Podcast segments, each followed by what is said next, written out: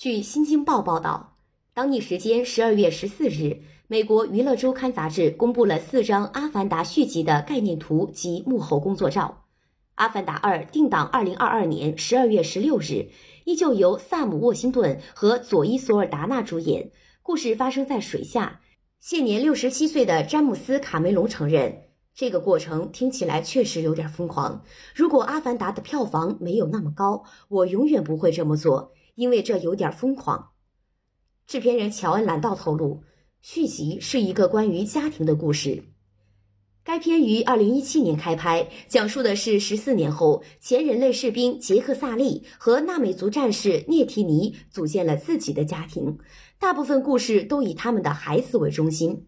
报道中称，《阿凡达二》和《阿凡达三》都将以海洋为背景，引入了一个全新的在珊瑚礁居住的纳美人部落。卡梅隆透露，《阿凡达》的主演之一西格尼·韦弗也将回归，饰演一个全新的角色。感谢收听《羊城晚报广东头条》，我是主播姜丽。